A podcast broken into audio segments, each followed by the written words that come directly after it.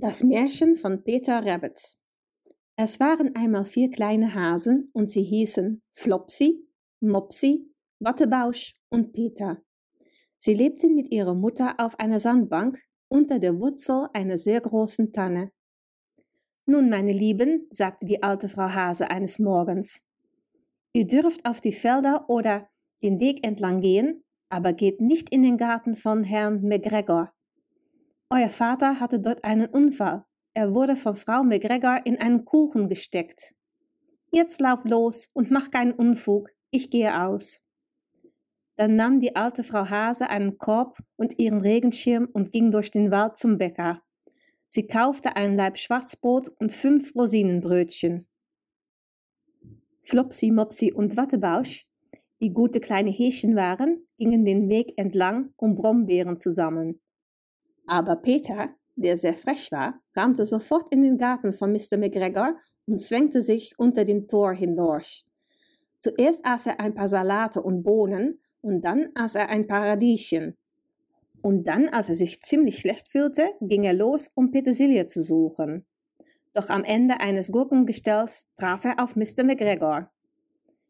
Mr. McGregor war auf Händen und Knien dabei, junge Kohlköpfe auszupflanzen. Aber er sprang auf und rannte hinter Peter her, wedelte mit einer Hake und rief, Haltet den Dieb! Peter erschrak furchtbar und rannte durch den ganzen Garten, denn er hatte den Weg zum Tor vergessen. Er verlor einer seiner Schuhe zwischen den Kohlköpfen und den anderen Schuh zwischen den Kartoffeln. Nachdem er sie verloren hatte, lief er auf vier Beinen und wurde schneller, so dass er wohl ganz davongekommen wäre, wenn er nicht unglücklicherweise in ein Stachelbeernetz gelaufen wäre und sich an den großen Knöpfen seiner Jacke verfangen hätte. Es war eine blaue Jacke mit Messingknöpfen, ganz neu. Peter gab sich verloren und weinte heftig. Aber sein Schluchzen wurde von einigen freundlichen Spatzen belauscht, die in großer Aufregung zu ihm flogen und ihm aufforderten, sich zu bemühen.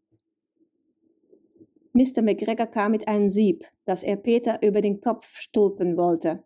Aber Peter konnte sich gerade noch rechtzeitig befreien und ließ seine Jacke zurück. Er rannte in den Gerätenschuppen und sprang in eine Dose.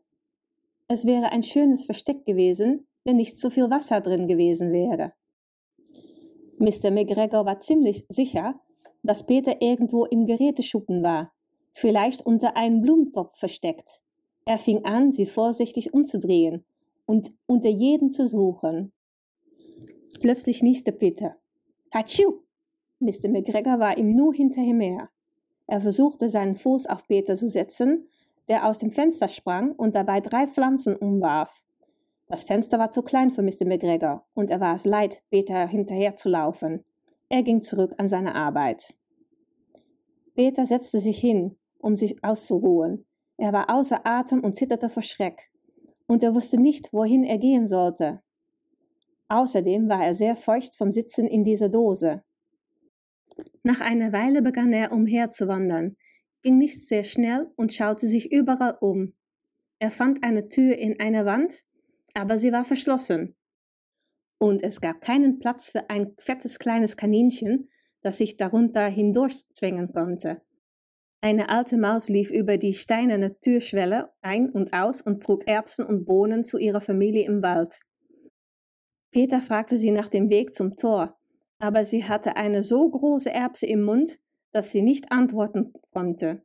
Sie schüttelte nur den Kopf. Peter begann zu weinen. Dann versuchte er den Weg quer durch den Garten zu finden, aber es wurde immer rätselhafter. Schließlich kam er zu einem Teich, in dem Mr. McGregor seine Wasserkanister füllte. Eine weiße Katze starrte auf einige Goldfische. Sie saß sehr, sehr still, aber ab und zu zückte die Spitze ihres Schwanzes, als wäre sie lebendig. Peter hielt es für das Beste wegzugehen, ohne sie anzusprechen. Er hatte von seinem Cousin, den kleinen Benjamin Blümchen, von Katzen gehört. Er ging zurück in Richtung Werkzeugschuppen doch plötzlich hörte er ganz in seiner Nähe das Geräusch einer Hacke.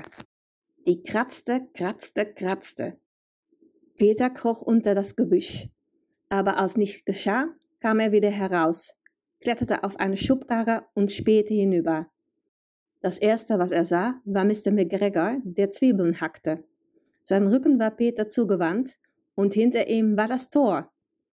Peter stieg leise von dem Schubkarre ab und rannte so schnell er konnte einen geraden Weg entlang, der hinter einigen Johannisbeerbüschen verlief. Mr. McGregor erblickte ihn an der Ecke, aber das war Peter egal.